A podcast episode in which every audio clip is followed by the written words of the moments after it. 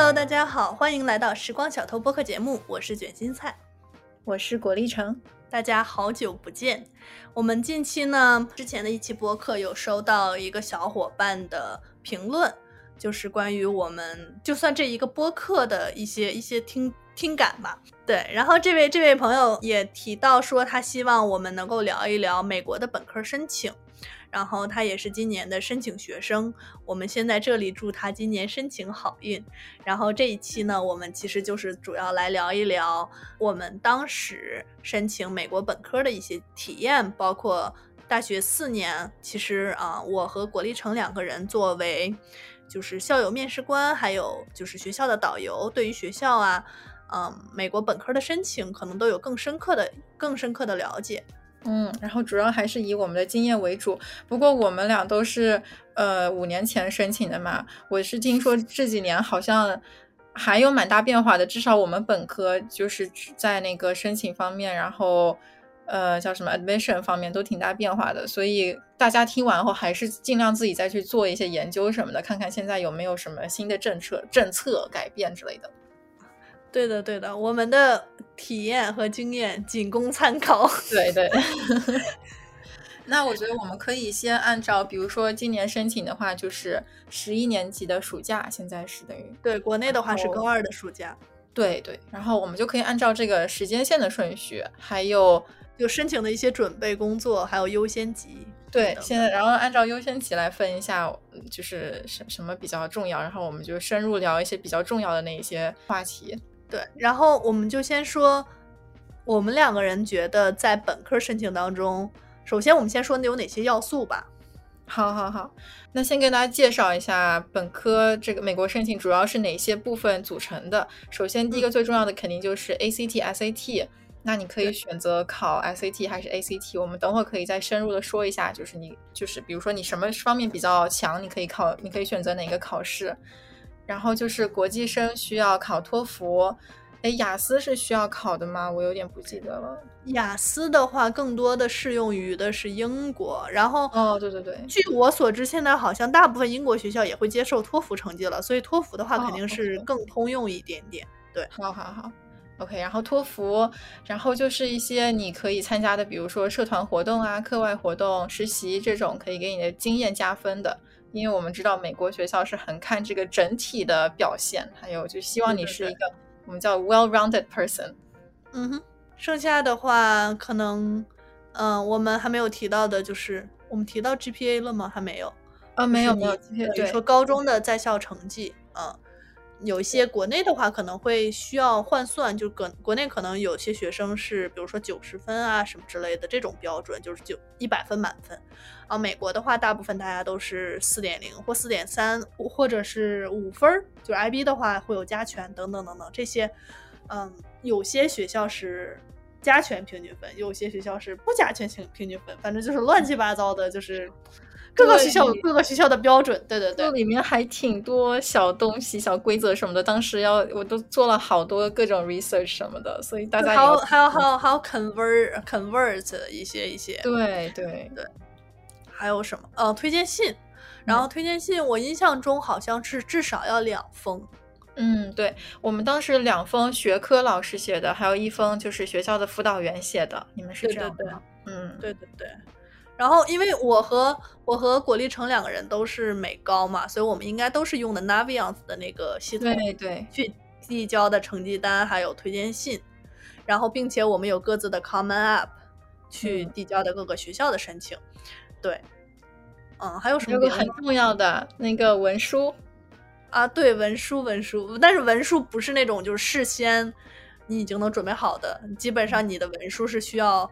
串串下来，你所有的一些高中的经历，包括你想学的一些学科的探索的。OK，那我们要不先从 ACT、SAT 开始，因为我觉得大概现在这个十一年级八月份的时候是，应该是大家都已经考完了，并且。嗯，没有更多的时间可以考了吧？好像不一定哦。我当时是十一月份，我当时是考的十一月份的。我想想啊，我是十月份考的 ACT，就我其实是一直没有出分儿。哦。然后你当你忘了，咱们当时是赶上新旧 SAT 改革，对对对，嗯然后我是旧 SAT 没考到我想要的分儿，就是考的那种很尴尬的成绩。嗯然后我就说转新 SAT 吧，当时咱又没考过，咱也嗯咱也不敢去考，然后我就嗯怕考不到很高的分儿，然后我就想，那我转 ACT 吧。这个时候就可以聊一下我们对于各两个两个考试的一个感受了。我转了嗯 ACT 以对后，发现。发现跟 SAT 的区别还是挺大的，就是 ACT 对于你的阅读量和阅读速度的要求要远大于 SAT。嗯然后我 ACT 又适应了一段时间，然后本来觉着九月份应该能考好的，就我九月份是考第第一次是考的跟考的一般般，然后想着说九月份肯定能考出来，结果九月份比第一次还砸。哎，我一样，我跟你一样。哦，真的吗？我当时想完蛋，然后后来嗯，就是我是一开始九年级的时候，因为你们当时有没有一个叫 PSAT 的东西？有有就是那个对，然后当时我一直觉得是 PSAT，对对对。然后呃对，如果你现在十年级、九年级或者十年级的话，你可以考虑考 PSAT，就是给 SAT 打个基础。但是我觉得没有很很有必要，因为后来我好像也完全没有用过那个分数之类的。他们好像就是美国的话可以用，如果在美国的小伙伴们，呃，考 PSAT 可以用那个来去申请一个 National Scholarship，好像是可以，就国家奖学金是。我考的很烂，所以反正也没有用它。就如果你好像在 top one percent，好像是拿那个哦可以评一个什么什么奖，然后申请申请大学好像还是有用的。哦，对，我也没有考很好，所以也没有用。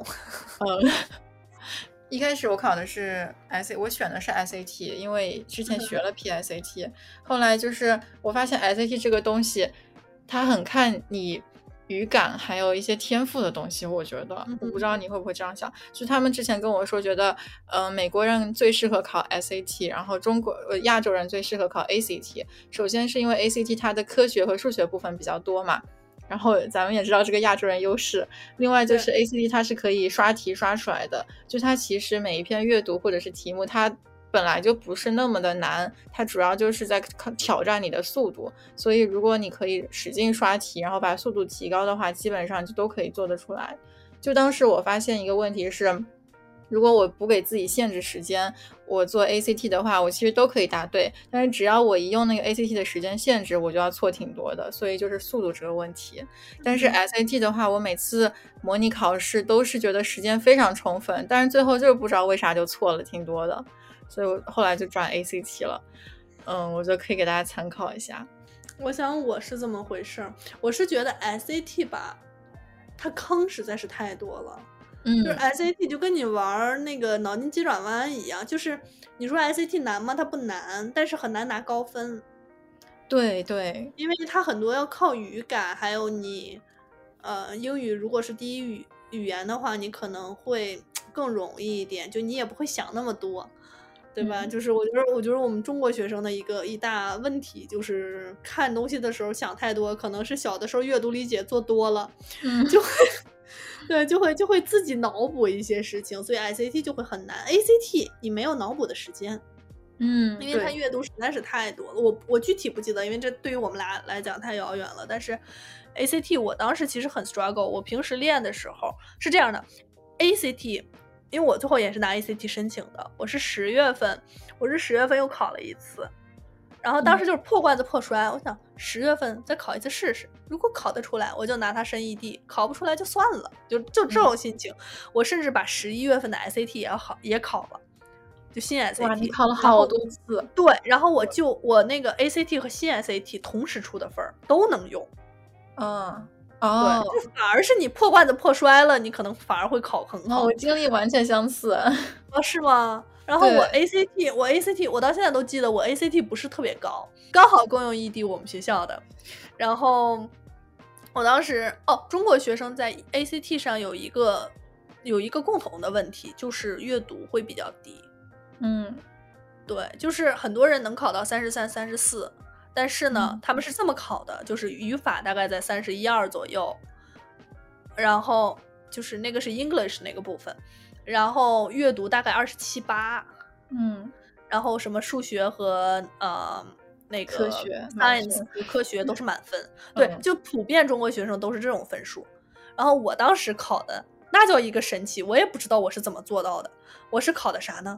三十三、三十三、三十三、三十四，哎，不对，三十三、三十四、三十三、三十三，所以就是除了数学是三十四以外，其他都是三十三。哦哦哦。然后你忘了当时咱们如果是有两个三十四，你的分儿最后总分其实是三十四的。嗯，对。然后我是三十三，就非常的均匀。我当时就想，哎呀，可能是因为我做阅读的时候把脑子已经用完了，就没有脑子用给科学了，于是我科学就没有考到特别的高嘛。但是就不重要。嗯，对对，所以。但中国学生普遍的来讲是阅读做不完，我当时也做不完。嗯，我我其实模考我基本上都做不完，但是不知道那会儿考试的时候，那天考试我也不知道发生了什么，我到现在想起来就是非常搞笑。我考试的时候，我总有种就做阅读的时候，我有一种就是有只狗在后面追我的感觉，就我也不知道为什么我脑子里在想那个事情。然后我因为因为 ACT 你是四篇完全不一样的类型文章嘛。嗯，然后你可以，你可以根据自己的熟悉程度去选择顺序。我总会把第一个留在最后，也就是小说。小说我会留在最后。嗯，然后我当时的对比，我当时那个就是四篇文章里面会有一篇是对比嘛，A B，我还刚好赶上那个小说是 A B。然后其实我做完后面三篇文章，再回来做的时候就只剩下五分钟了。我只剩下五分钟了，我想完蛋。但是莫名其妙，那个小说做的贼快。因为你知道看小说就会很快，嗯，然后我大概答题用了两三分钟就答完了，嗯，然后把阅读做完了，我当时就可开心了，可能就是因为开心了，然后就懈怠了，我的科学就有点遭殃，对，但是基本上就是这种感受，所以就是大家选择适合的。我我记得好像他们说你。就是你定一下你你的目标学校嘛，然后你看一下他们的平均分，只要你的 ACT 和 SAT 到那个平均分了，基本上你再高多少分就没有什么区别了，他就会以别的方面去衡量你能不能进了。对对对，但但咱们学校的平均分可高了，亲，我们学校三十三吧，是吧？嗯，没有，我们要三十四、三十五。啊，有那么高吗？嗯，那我咋进了。对我当时是十一年级，我大概就刷了那么几篇，然后我的辅导员就说你就去试一下好了，反正这一次也无所谓，因为很多学校是 ACT 可以看好多次，但你只要发最高成绩就行了。对，不像 SAT 你可能要全部都发。然后我就去，也是破罐子破摔考了一次，然后那次是我历史最高，之后我再也没有考到那个了。后面就是真正进申请季了以后，我就很想说再把它弄高一点，结果就再也没有考到那个分了。但是你够用就好了嘛。对，正好够。还是那句话，就你也不知道是多少是够用，直到你拿到。对对，是的。然后另外就是我很想吐槽的一点就是 ACT 的作文部分，我之前听到一个段子，就他们说 ACT。作文是咋打分的呢？就是你把卷子直接放到秤上面称一下，称的多重就打多少分。因为，因为他他们说 ACT 完全就是看你写的越多，分数就越高。啊，真的吗？我已经不记得阅读这个，都不是不是 ACT 的作文的部分了。我不知道这个是不是真的，但是很多人都这样说。就是反正他的作文很玄学，然后很多学校基本上都不看作文的分数，所以作文不用考虑太多吧？我觉得。我觉得我作文当时可能就是个平均分，我当时作文像我现在都没有印象了。嗯，就当时我还因为我参加的是 SAT 的作文训练，然后我去考 ACT，结果 ACT 每次作文都是最低的，就是很玄学。不重要，宝贝，已经过去了。对，那我们接下来托福的话，其实没有什么可以聊的，就是大家、大家、大家、大家就是努力去 考一下，然后该这个其实托福就是刷题，刷 TPO。如果大家需要考的话，啊，另外托福有一个很很很很有毒的东西，就是口语。那个 speaking 真的，你你有考托福吗？当时没有没有。对我当时考托福的时候，那个 speaking 简直是绝了，就是你必须要背模板，你不背模板你是你是说不完的。这样子。我的托福最低是口语，嗯。哈？嗯。那你如果是一个你比如说就 native speaker 级别的这种人呢，但是他不背模板。不一定，不一定高。我当时是我，我当时是一个朋友申请的时候，其实他来美国也已经五六年了，他初中过来的，他托福考了一百零五，满分一百二，然后基本上咱们学校录取的学生都在一百一及以上啊。对我当时是我当时是才考了一百零八，我当时就 whatever，我我我不管了。但是托福如果是国内的，如果是国内的学生的话。我建议大家还是多下一点功夫，就是把这个考高一点。嗯，对。然后美高的同学们，如果大家有很好的成绩单，就比如说，我觉得也是可以抵掉的，就是不要低于一百零八或者是一百零五这个样子。嗯，对然后如果你美高在美国读了四年以上，是吧？就不用考托福了。四年级以上。嗯然后我们 GPA 其实我觉得在十一年级暑假这个阶段，GPA 其实也没什么已经空间定数了，对，已经是定数了。嗯，我觉得同时 GPA 可以聊一下 AP 和 IB 吧。你当时是嗯 IB 吗？对，我是 IB。嗯，我是 AP，正好我们两个角度。对，IB IB 好像没啥能聊的。你先你先聊 AP 吧，我觉得 AP 可能会更更更 applicable 一点，因为就大家美国的话是 AP 课程比较多，然后再加上国内的学生也会更就是考 AP 的会更多一点，因为你可以报自考嘛。但是嗯 IB 的话是没有办法自考的，就除非你们学校是 IB 课程才能考。IB 是不是它等于说一个体系？就是如果你进 IB 课程，你的整个学习所有课都是，IB 对整个学校，对，哦它是一个学校的教育体系，就是你没有办法像 AP 你可以自学然后去考试。OK。AP 的话，确实你的、就是你的选择性会大很多，但是这有个问题就是。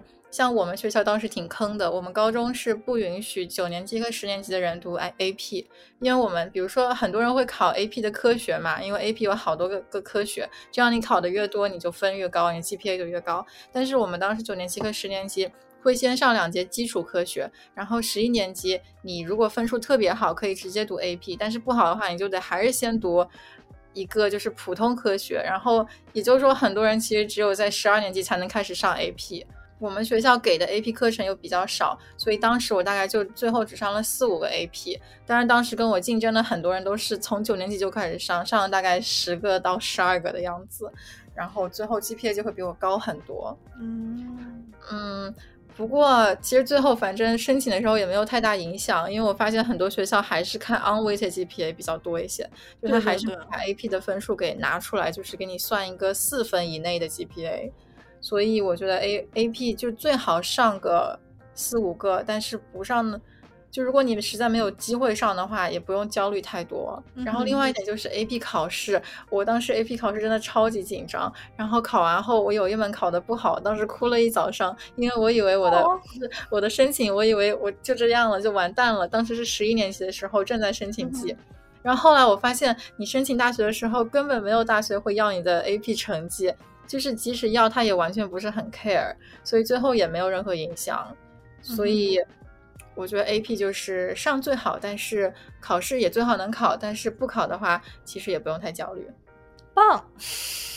IB 呢？IB IB 就是我印象中的 IB，其实就是不停的写写写，因为 IB 的话就是以 essay 写各种 essay 为主吧，然后基本上你每一个课就是 IB 的话，整体体系一般是三个学科是 higher level，三个学科是 standard level，而 IB 也是从十一年级开始，十一年级之前的都是我们叫 MYP，就是预备课，然后从十一年级开始是 DP，也就是这个 diploma 的这个。嗯，然后三门三门高阶，三门就是标准吧。然后包括设计，每一门课你都要做一个叫 internal assessment，而这个基本上就是以 essay 为主。你像对于 science 来讲，像我写的呃化学、生物啊、数学啊这种，其实就是一篇论文，一篇比较就十几页的这种论文，十页到十二页，我印象中是这样的。对，然后还要除此之外，还有一个东西叫 theory of knowledge。如果有读 IB 的同学，大家会懂的，就是永远的痛。然后还有另外的就是你要有一定的 social，就是也不叫 social hours，就是那种就是类似于社区服务，叫 community 嗯 service，、好像叫 CAS。然后你要有具体多少个小时，我还真给忘了。我们当时二十有一定的限制。我们可能有个五十个还是多少？是两年要求加起来一个哦那些。对，然后要 fulfill 不同那个 community community service 里面还有各种 category，你要都要 fulfill 一下，反正贼恶心那个 IB 的那个点。然后就是另外一个还有就有一个东西叫 EE，要是 extended essay，那个大概是一个你选一个学科方向，然后去写一个那个方向的研究论文，需要三千到四千字。嗯基本上这就是 IB 的整个一个体系。IB 的话，因为整体也也跟 AP 比较像，像是是属于大学预科课程，所以呢，凡是有 AP 或 IB 的学生，在申请的阶段，你都能够向大学去证明说你们已经做好了，就是大学的读大学的这种准备。但至于它能够帮助你多少，这也是不一定的。然后包括你像 AP，你好歹你能告诉他你上什么了，或者是你像就像你你们不看分数，AP 不看分一样，你 IB 的大考其实是在进行是其实是在十二年级，也就是高四国内的高三，美国的高四的五月份进行。如果你是在美国的话，或在中国的话，你在澳大利亚的话，或新加坡的话是十一月份进行，因为是南半球；北半球的话是五月份进行。所以其实你的 IB 成绩是不会在你确认是录取学校之前，或者入读学校之前出来的。但是呢，学校会要求你交一个，就比如说像 UC 系统、UC Berkeley 啊等等，因为他们有一个自己的独立的申请系统嘛。他们会要求你交一个 predicted score，就需要你去问你的各个老师，呃，IB 满分是七分，然后他会让你去交一个 predicted score。除此之外，然后哦，你还真别说，UC Berkeley 干过这事儿，就是你有一个学生，我们学校曾经有一个学生的，就是最后大考成绩跟他的 predicted 相差相对较大，嗯，他就被撤 offer 了。啊，对，真的有这样。我当时考完试，我还担心半天，我怕我们就要撤我 offer，我当时好担心的，你知道吗？啊，我记得就是大呃十二年级下学期的时候，不是有个词叫 senioritis 吗？啊，对对对，就是嗯，快要毕业的学生，对，什么都不想干。然后很多人最担心的事，就是会把 offer 给 rescind 掉。对，对对对。但但基基本上就是这个样子。IB 和 AP 其实都是。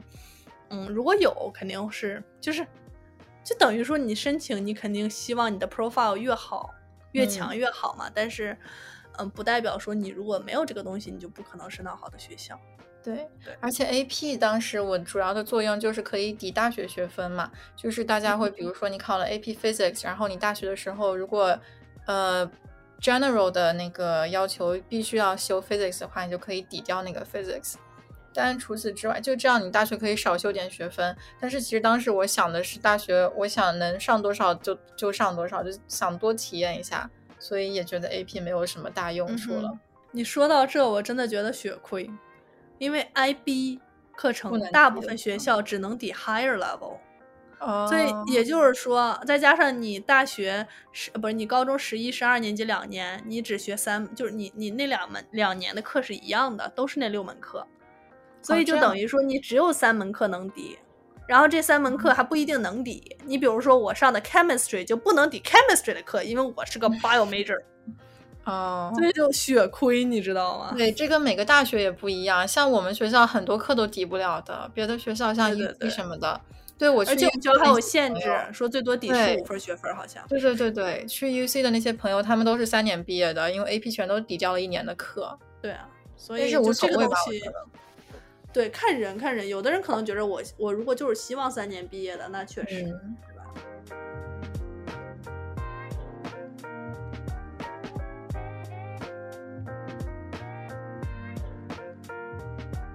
哎，下面一个我们可以聊一下文书吧，就聊这个先聊选校吧。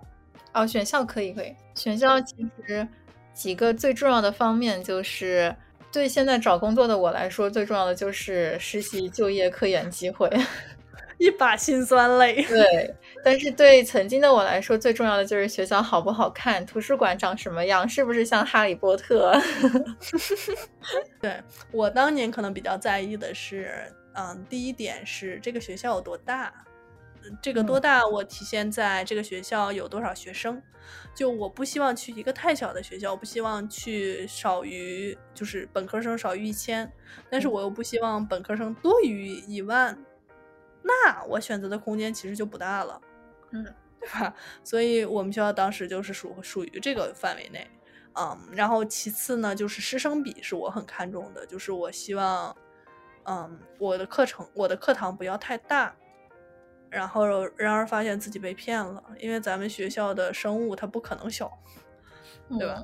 因为大家都是 pre med，但是，嗯，就是咱们学校的师生比还是非常感人的，嗯，就是能够做到，比如说七呃一比七或一比八的学校，其实跟你说个 tour guide fact，好像是十六比一，这么这么高了吗？我一、我记得原来是，我记得原来是可那是可可低了。不过我觉得这个其实没什么可以参考的，因为到时候上的课也完全不一样。对，取决于你的专业，其实会差距蛮大的。对，然后嗯，还有就是因为我来我来咱们学校上过夏校，我很喜欢，就是那种、嗯就是咱们学校你就是这个东西，我们很早之前我和呃国立城在薄荷里也聊过，就是我们学校的人都很暖。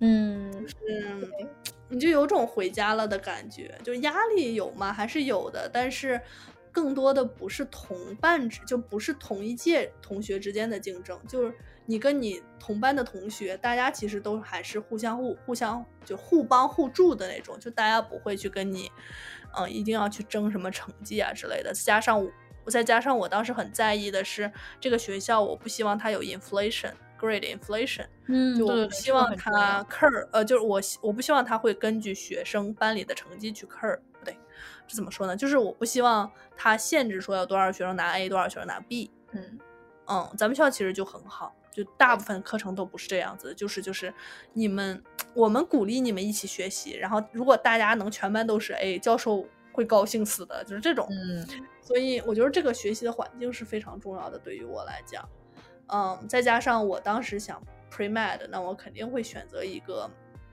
在生物这个方向比较强的，然后机会比较多的学校。主要其实是就是这些哦。最后一点，最忘忘忘忘了也很重要的一点，嗯就是咱们学校非常的美。就是我我从夏校回来了以后，我就觉得任何学校都比不上我们学校了，那种那种感受，你知道吗？然后就就义无反顾的异地了，基本上就是这个样子。嗯，这是我的选校的一些想法。我当时其实很重要的一点就是，这个学校给你的选择空间大不大？就是你进去后是不是一定要马上定专业？定了专业后能不能有很多机会改，以及能不能就是 transfer 到别的学院什么的。然后我们学校大概就是以这个出名的吧。后面我们也出了很多项目，都是那种各种学科糅合在一起的那一种专业，比如，比如我们学校，嗯，好多啊！还有有个什么？我们学校最出名的是全美唯一一个把哦就，PNP 把一堆对把一堆社科融合在一起的一个一个学校，对就是 PMP，就是我们我忘了哪个是在前面了，应该是都一样 psychology、philosophy、neuroscience、psychology 还是 psychology、neuroscience、philosophy，就是它嗯把这三个学科融合在一起，啊，统称为 PMP。对对，然后我们学校跨专业的转，把跨学院转专业也很方便，同时你也可以上两个学院的专业。像我当时第一年是正好开了一个艺术学院的第二专业，所以我就很幸运的可以成为第一个上、第一波上艺术学院的第二专业的人。然后咱们俩不是还在还在那个跨学院的那个 orientation 上对对对看到了彼此吗？虽然我没有印象了，但是果粒橙觉着说他看到了我。对当时给了我们很多机会和活动，可以去参加那一些跨学院的项目之类的。对对对，而且其实转学校也很转转学院非常容易，就是你跟、嗯你跟你的 advan 就好像是要跟 dean 就那个学院的 dean 约一下，然后聊一下你为什么要转，然后基本上你只要是有合适的理由，就是你真的想转，他就让你转了，就没有那么难。哦，当而且时我当时我直接跟 advisor 聊的，然后他基本上就是 trying to sell 这个 second major to me，因为他因为他们当时刚开第二个专业，所以就是还没有人嘛，所以他就很想多拉一些人过来。上他那个学院的专业，所以他就一直在给我推销这个专业什么的，说你来吧，你来吧。对啊，而且咱们学校还有一点比较好的，就是很多学校其实你在申请的时候，Come App 里面会让你填你的你的专业，就是你的 intended major，对吧？咱们学校也填了，但是呢，填这个东西就是个摆设，因为，嗯，最最重要的是什么？重要的是你选择的是文理学院，还是工学院，还是商学院，还是美术学院？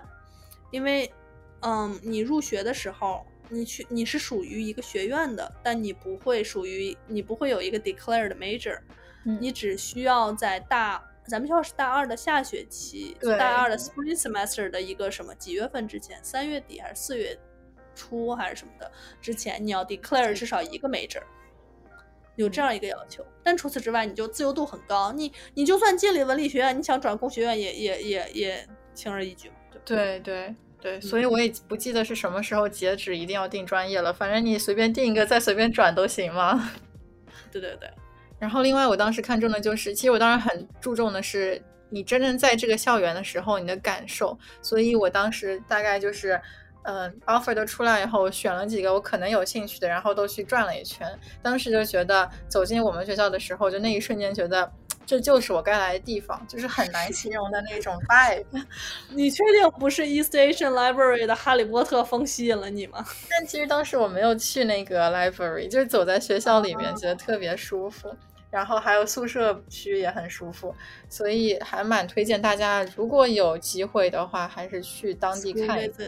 对，因为图片上看和当你真正的身临在那个地方就完全不一样。我想想还有什么可能？嗯，就是现在就是这是我们当时选校很在意的点。那现在再去想，如果你给接下来要申请的同学们建议的话，学弟学妹们建议的话，你觉得还有哪些是你当初？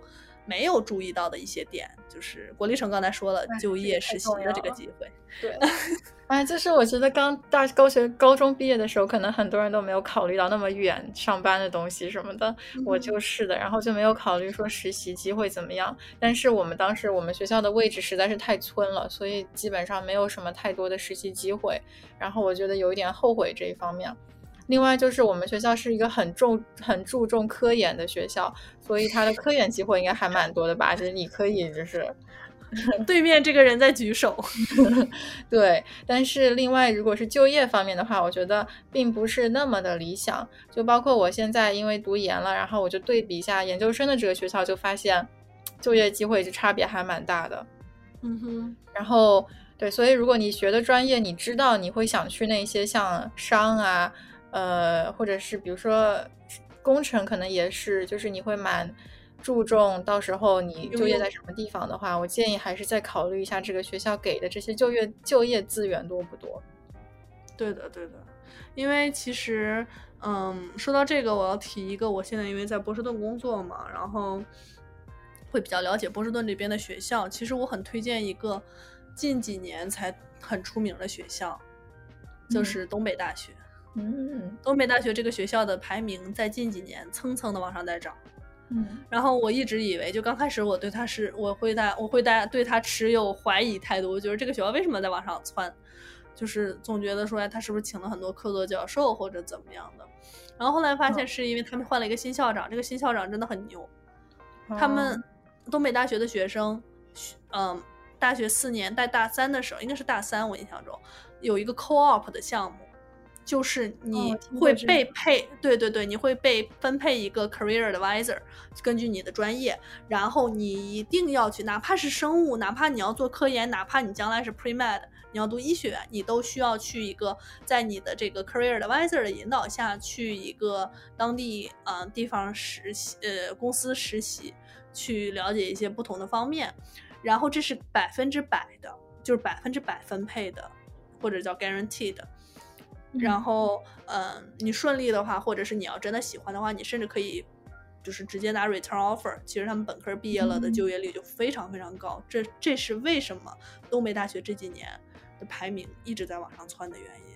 真对，我觉得这个是个很，啊，我觉得这真的是一个很好的选择，就是对，而这个东西就是地理位置带给你的。就是你想，你要不在波士顿，你要不在这么多生物医药公司的这个 startup 的中心，你其实也做不到这些东西。对，嗯，可能很多人刚上大学的时候选学校，呃，考虑比较多的就是排名问题。那我当时确实也是这样想的，但是我还是建议大家，即使这个学校排名不是很高，但是它的就业方向很好的话，也考虑一下，就真的很有帮助。哦，就是另外如果有学。有想学设计啊、艺术方面的或者电影的这些同学，就是我觉得还有一点就是你们要注意一下，你们想学的方向是学院派的还是商业化的这种方向。因为像我们学校就是非常非常学院派和研究理论这种类型的，就不管你是学电影设计也好、游戏也好、动画也好，全部都是以理论为主。然后当时我就觉得稍微有一点。就是我也喜欢，但是我更想做一些真正制片啊，就是制作这个东西方面的这些呃课什么的。然后当然就是在大城市，还有就是像艺术学院什么的，你就更有机会去做一些真正就是上手的东西，就不是那么理论了。所以我觉得也也要考虑一下这些。对的，对的。然后反过来来说，如果大家是想做科研的人，嗯。嗯，我觉得就是相对来讲，地理位置就不那么重要了，因为更重要的是你能不能在大学四年去找到一个你适合的实验室，去探索你对科研的一个兴趣，并且幸运的话，你也许可以做出一点成果，对于你将来去读，嗯，PhD 也好啊，或者是医学院也好啊，或者是你想读，嗯，研究类的硕士，其实都是一个。奠能奠定非常好的基础。你就像，其实呃，你像我们学校其实是在科研界非常非常，呃，有声望的一个学校。就是我们平时可能不觉得，就在不同的领域，对不同的学校和不同的侧重都是不一样的。所以你们要考虑一下你们自己的大概方向是什么，就不是说一定要定说我现在要学什么专业，而是说你要综合考虑的话，就如果你。特别不确定，那我建议你去一个选择更多的学校。那如果你非常的确定，说假设你就是一个想学 biology 的，想学嗯 brain 的，想学任何跟跟 science 沾关沾边的东西，那可能我们学校会很适合。就比如说，就出出了名的，你像生物啊、化学啊、医学比较强的，就比较村的，Duke、JHU、WashU。还有什么学校比较村儿出了名的好的，就这种方向的？Vanderbilt，哦，Vanderbilt，嗯嗯，Cornell，卡内基梅隆呢？Carnegie Mellon，Carnegie Mellon 主要是 engineering，包括 Cornell 的 engineering 也很好，嗯嗯，等等，UIUC engineering，Purdue engineering 等等，就是你们要去考虑一下自己将来的大概方向是什么。那商科的话。嗯，我的建议可能就是比较偏一些实习就业机会多的地方了。嗯，包括艺术类的话，如果你们想要的是将来嗯就业的话，也最好去大城市。所以就是其实看你们各自考量，就你们对于大学四年的一个期待是什么，和你们嗯你们能够承担的将来。本科毕业后的就业风险是怎样的？就是如果你确定以及肯定你一定会读一个 master，那其实你本科那个学校的地理位置就没有那么的重要，因为你可以通过 master 的那一年你再去找实习啊什么之类的。但是如果你是想的说本科毕了业我就想工作，我不一定一定要读 master 的话，那我还是建议大家谨慎去考虑一下这个你想学的专业，还有将来的一个机会。嗯，包括实习等等这些问题。对，然后另外一方面就是，呃，很多人这样，就是以我的经验，还有听别人说的，就是如果你想走的方向比较商业化的话，不管是艺术类还是什么，就是最好去西半球，像 L A 这种学校就很适合商业化的。然后，如果你想走的是独立，比如说独立艺术家、独立电影人、独立设计师，那要建议去东半球，就纽约就很适合这种。所以大家可以考虑一下这个东西方面地理位置造成的不同的这个选择方向。对对对。最后，最后我就是想说一下，虽然我们也说了，就是就业很重要什么的，但是更重要的就是大学体验。所以。大家还是要考虑，比如说这个学校的人怎么样，是不是人是不是 nice，然后你的呃社团活动多不多，能不能遇到很多新鲜的人和事情，有没有很多机会可以探索这个城市，然后这个城市安不安全这些。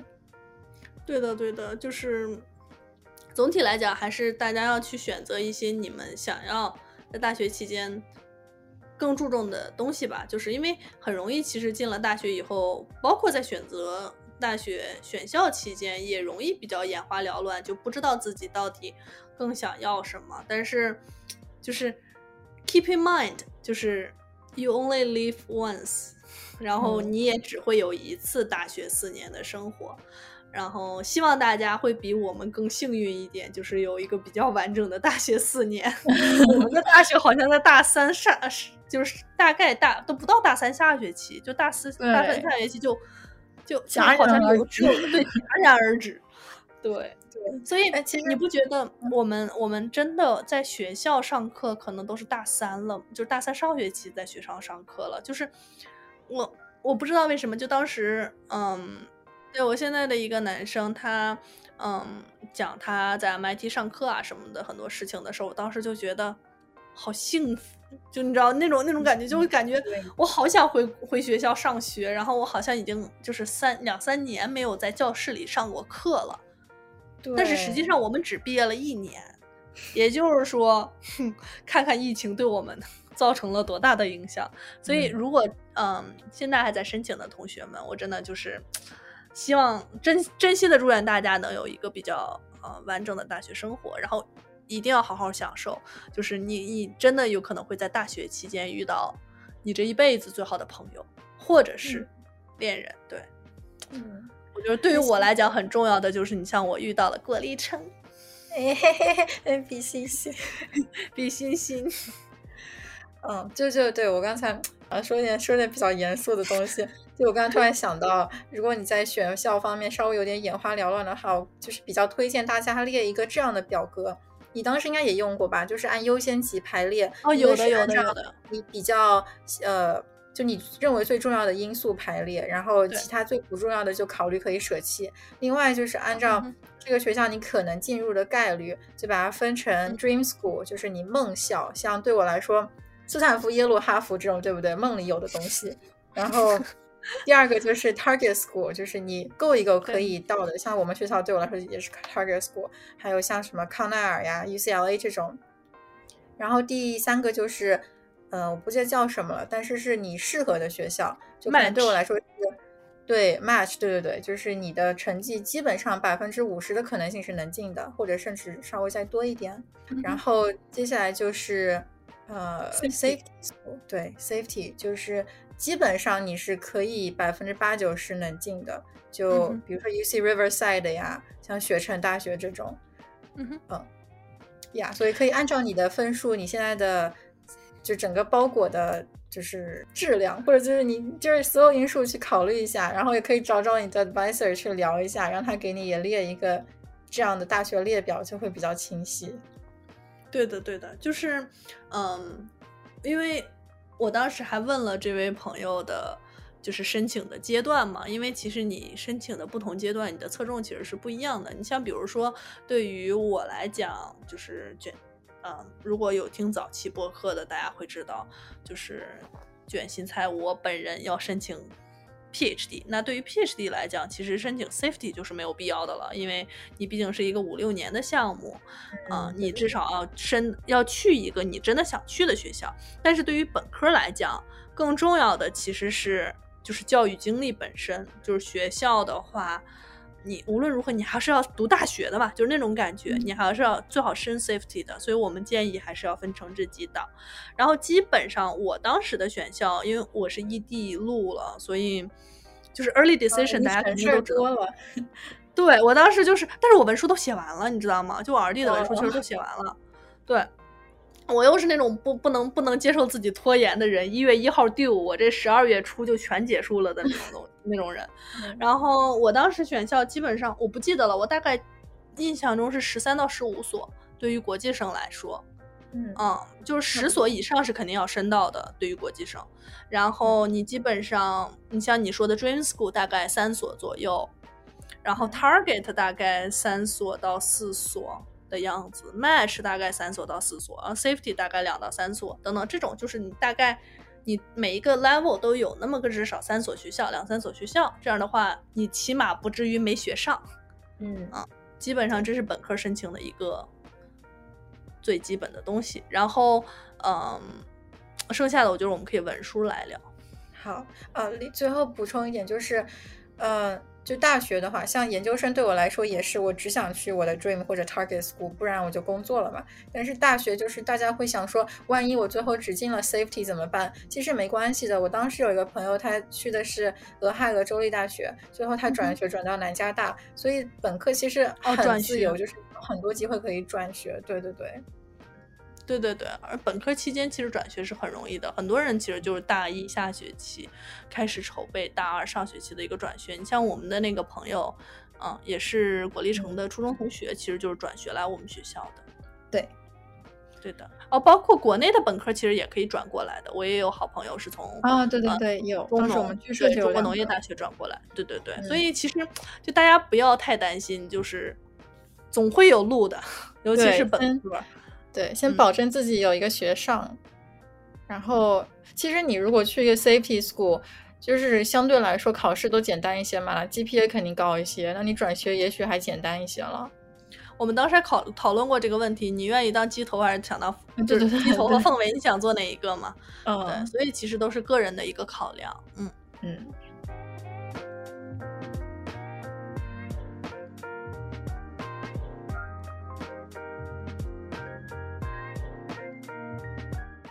说完选校，大概就最重要的一点就是这个学校我到底是 RD 申请还是 ED 还是 EA 申请？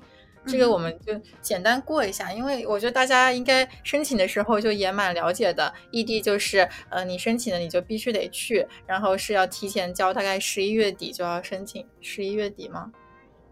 嗯，取决于你申请的是 ED 一还是 ED 二。ED 一的话，一般是在十一月一号或十一月十五号丢。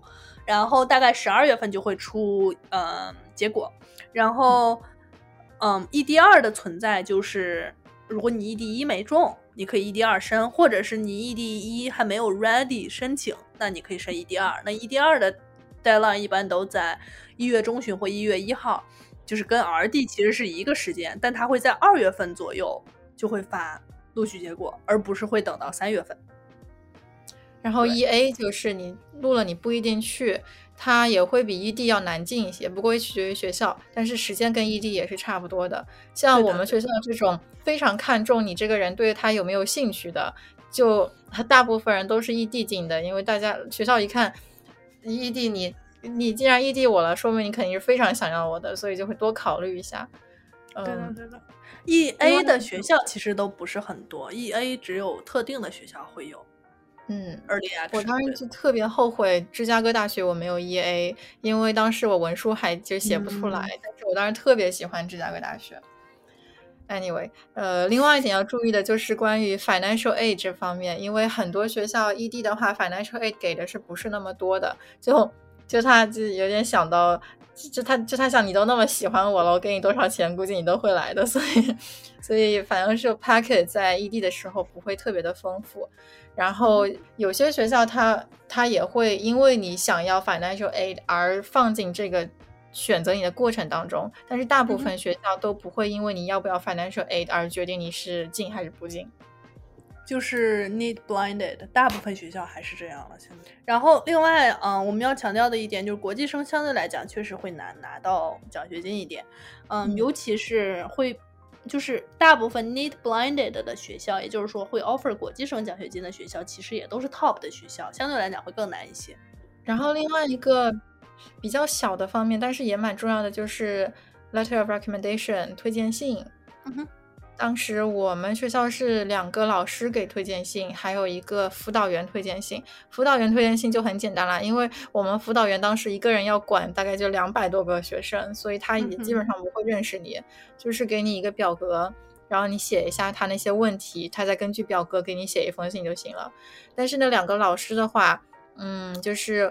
我当时是因为我的专业不确定，所以我就平衡了一下，选了一个理科的数学老师，一个文科的英语老师，然后都是跟我交集比较多的。如果大家有非常准确的申请方向的话，可以两个老师都选择你这个方向的吧。对面在举手，你说。我当时，我当时应该就是我印象中，我要了四封推荐信，然后存在了 Naviance 的系统里面。对我管英语老师、化学老师、生物老师和数学老师都要了。然后我当时要英语，主要是因为我当时有点担心托福。哦，对。然后有的有些学校是让交三封的，就是推荐信本身，就是你那个你辅导员的推荐信，因为就呃具体从国内申请我不是很了解，因为我们走的是 Naviance 的系统的话，可能就是按照系统走了，就是你 College Counselor 的都会发走嘛。但是申请就是推荐信。就是 require 两封，一般会 optional 可以交三到四封，取取决于你自己在 Com App 上选选多少，或者是哎不对，Naviance 上选多少。然后我当时是有的学校提交四封，有的学校提交两封，有的学校提交三封，嗯，然后就是等于说我有一个排序，我一定会提交的是生物和化学，然后其次就是英语，最后是数学。所以就是看大家一个对于未来专业方向的一个定义，然后去选择自己的推荐信。嗯，我觉得其实推荐信在高中就是在本科申请的阶段，一定没有研究生申请阶段那么重要。但是你也一定要找更了解你的人，就是嗯，他会就本科期间申请，他会更在意的是这个推荐人在推荐你的过程中。展现出了你作为一个学生和 potential 这个大学的学生的一些品质，和你对这个学校也好，这个专业也好的这个 match 程度，这个是推荐信更重要的部分，而不是说你有多大的成就有多么的重要。嗯，我觉得本科时候推荐信更重要的还是你这个人怎么样，因为大学考量最多的还是你这个人性格是不是符合他的学校等等，所以。其实我觉得，就是你，比如说十年级、十一年级的时候，你看到哪个老师，就你对他，呃，就你跟他交流还蛮多的，你就可以多去找找他。然后，比如说平常可以多问问问题啊，就随便聊一下天也行。当时我们本科老师特别喜欢随便找人聊天，不，高中老师特别喜欢中午随便跟同学聊天什么的，就不一定要聊学科，但是反正他知道你，然后了解一下你就更好写一些了。嗯哼，对的，对的，所以。这就是大概的一个简单的建议，就大家不用高中申请阶段，就是大学申请阶段，其实不用太在意去说我们去找什么实习呀或者科研啊等等这种好办的问题。对，就更重要的是他有多了解你。我当时高中完全没有实习，哦，我也没有，现在的孩子都有了。我才知道现在大家那么早就开始找了，太绝了。对呀。所以，Yeah，然后其实这就是申请的，嗯，基本上大家已经准备好的部分了。嗯，然后另外呢，其实就是社团啊，呃，实习这些东西，我们会在文书里面会去提及一些。那其实以上呢，就是呃，我们在现在这个阶段，在假设同学们今年申请的话，已经做好准备了的一些东西了。嗯，然后其实刚刚我和果粒橙想了一下，感觉如果我们现在再去接着聊文书的话，就有一点点太长了，就大家可能听着也觉得，哎呀，怎么还没有说完，就是那种感觉。所以我们，嗯，就是我们会接下来之后会有一个播客单独去聊，说我们当时大家我们自己的文书的一些想法，还有就是怎么样去把，嗯。自己的文书串起来呀，经历呀，包括怎么样去写 Y school，去写 match，去写 Y major 等等等等这些 supplements，就其实文书的东西有很多，我们可以分开来讲。嗯，还有就是坑，对对对，那坑可是太多了。然后关于文书，我又想到了另外一点，就是有一些学校是可以提交简历的。哦，对对对对对对，那个东西我们也可以放在放在文书里面去讲。好。那个阶段的文书，那个阶段简历好像还不是很重要吧？对，那个时候都是 optional。然后为什么为什么我们都不提交简历，但是我们会写一个简历呢？因为你忘了咱们 Common App 里面让填写最多十个 activities。哦，对对对，是正好放进去。对，对对对，那个其实就是你写好了简历，然后往里放就好。嗯，所以那个也属于文书的一部分吧，因为那些东西构成你写文书的素材。嗯。对，所以我们可以接下来再有一个播客，再专门去聊这个东西。但这让我觉得，我们可能又要尽快录一个播客了。没事，这个大家其实也在写了。对，这个尽快我们就就出一个。当时，当时我在我们写文书那个地方被评为最会写文书的申请者，所以我还有蛮多可以聊的。对，然后。嗯，在那之前，我们在结束今天之前呢，我们再聊最后一个部分，就是嗯，interview 或者是访校。interview 其实就是我我这么跟你跟大家说，就是我 interview 的学校我都没有进，我进了的学校都没有过 interview，所以嗯，很多人都会告诉你，本科时候的 interview 基本上不重要，基本上甚至很多都不会放进你的。就是学校的决策当中，包括当时我自己 interview 别人的时候，写就是 interview 完了后会写一个那个小小的评价嘛，然后那个评价就非常简单的几个问题，很多方面都不太会体现出来，甚至很多时候 interviewer 肯定都可能都忘记提交那个评价。哦，真的吗？我以为这是 required 的，因为我每一次都认认真真写，写贼长，每一个都写的贼认真。但是你说你要求一个 alumni，可能很多都是五六十岁了，在自己工作都很忙的情况下，让他教一个，我觉得很有可能会忘记吧。嗯，因为我当时是，就是我是大三、大四做了两年的校友面试，就是我作为在校学生面试的 prospective students 嘛，然后还是会认真写的，就但是会会被放进 profile 里面，就是会放在你的 application 里面，但是它有多重要，其实。这么跟大家说，这个东西呢，有一点点像什么？像是一个 validation，就是像是一个证据中的一小部分。因为对于像我们这些，就呃，像果粒橙也作为 alumni interviewer，我作为曾经的校友面试官，就是在校学生面试官，嗯，我们对于大家的申请材料是完全不知道的，就是我们等于说是 blinded。那我们。的作用是什么？就是我们通过这样一个 report，能够对这个学生有一个相对于立体的了解。然后呢，这个 report 是用于来对应，嗯，大家的申请材料的。就是说，大部分的学生我们都会给一个 rating，就是给一个大概的面试的感受。嗯，大部分学生都是会觉得，哎，还不错。这种情况下。那你的这个 report 的意义其实就没有那么的大，但是呢，如果你是评分非常低或非常的高，那那招生官是一定会拿着你的 report 去看这个学生的 profile 的。如果是很低，那他可能是一个 red flag。那他如果很高，且那个 profile 非常好，那你确实是会帮到这个学生。但是，一般情况下，嗯，更多的可能是就是我们的这个。填写的这个东西跟这个学生的 application 本身是否匹配，就是他说的是不是真话？说白了，嗯，对对对，嗯，我之前在网上就看到他们说，基本上如果你面的很好，不会有任何区别，但是你要是面的很差的话，那就可能会影响一点你的 application。嗯哼，嗯哼。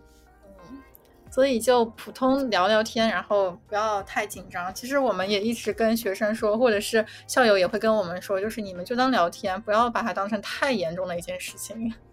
对对，就是 casual talk，就仿佛说你，呃，就我们经常在大学阶段经常会说的一个词叫 coffee chat，就你经常去跟人约一个 coffee chat 去聊一聊，哎呀，各种事情，你就当成是一个跟嗯你未来的学长学姐聊天的这样一个机会。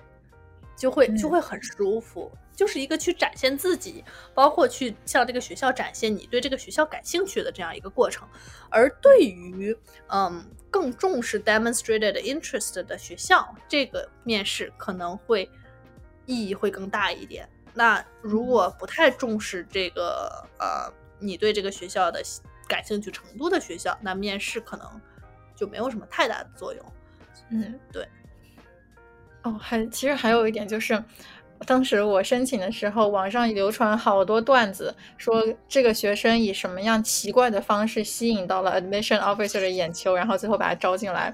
比如说什么，我记得之前最离谱的一个学生寄了一个鞋子去那个 admission office，然后他的意思就是我已经一只脚踏入了你们的学校，这个意思。然后，然后还有各种奇葩的什么作文啊，或者 interview 的时候发生问的奇怪问题啊，让面试官突然觉得哇塞，这千年难遇的人才啊，一定要让他进来才行，把你的文书都免掉之类的乱七八糟的。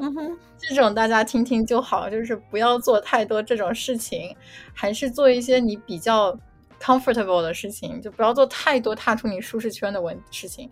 比如说当时我们。Tour guide 训练，就他们说有一个学生可能是就是想想比较别具一格一点，他就问了说我们学校总共有多少棵树？然后这个问题就让 tour guide 也非常的尴尬，因为这个问题你说谁知道呢？对，所以就是还是尽量正常点儿，就是做自己舒服的事儿就行了。对，确实哦，还有就是也没有必要特意表现自己，因为。据我们所知，本科阶段申请的面试官基本上都是不参与，嗯，admission 最后决定的，很少会有说面试就是招生官直接面试的，这是非常少之又少的，除非是你申请的是特定的一些，像我们学校可能比如说 Beyond Boundaries Program，就那种就是特殊有点像奖学金类，或者是会更。Competitive 的学校校内的项目，它会有招生官面，其余的基本上还是会校友面试会比较多一点。所以，对，就大家做自己就好，然后大家都会有学上的，还是适合自己的是最重要的。对对对，其实到最后真的就是船到桥头自然直。现在不管焦虑多少，到时候你回头想想，就发现有的焦虑是挺没必要的，到最后都会 work out。真的，而且这个问题我们也聊过，就是我咱们之前聊过名校情节呀，等等等等这些，其实也聊了很多关于学校的事情了。就是我当时其实，在本科的时候，我还总觉得说排名很重要或者什么的。但是说实在的，可能是因为毕业了也好啊，就是周围的同学也好，你会发现，其实将来你工作了以后，你发现你身边好像 top 五十、top 一百。只要是一个还不错的学校就好了，真的，它至少是 top 十还是二十还是三十还是四十，它区别真的不大，而是说你在这大学四年当中，你从这个学校收获了哪些东西，你运利用了哪些资源，然后你过得开不开心，这些东西远比你从一个 top 四十挤进了 top 三十还是 top 二十更重要。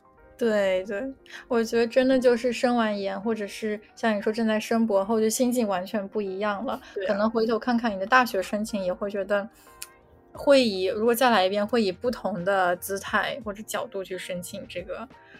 然后，嗯，对，如果我觉得我们刚才聊的这些，其实放在研究生和本和大学申请里面是完全不一样的。比如说申请研究生、本科、博士的话。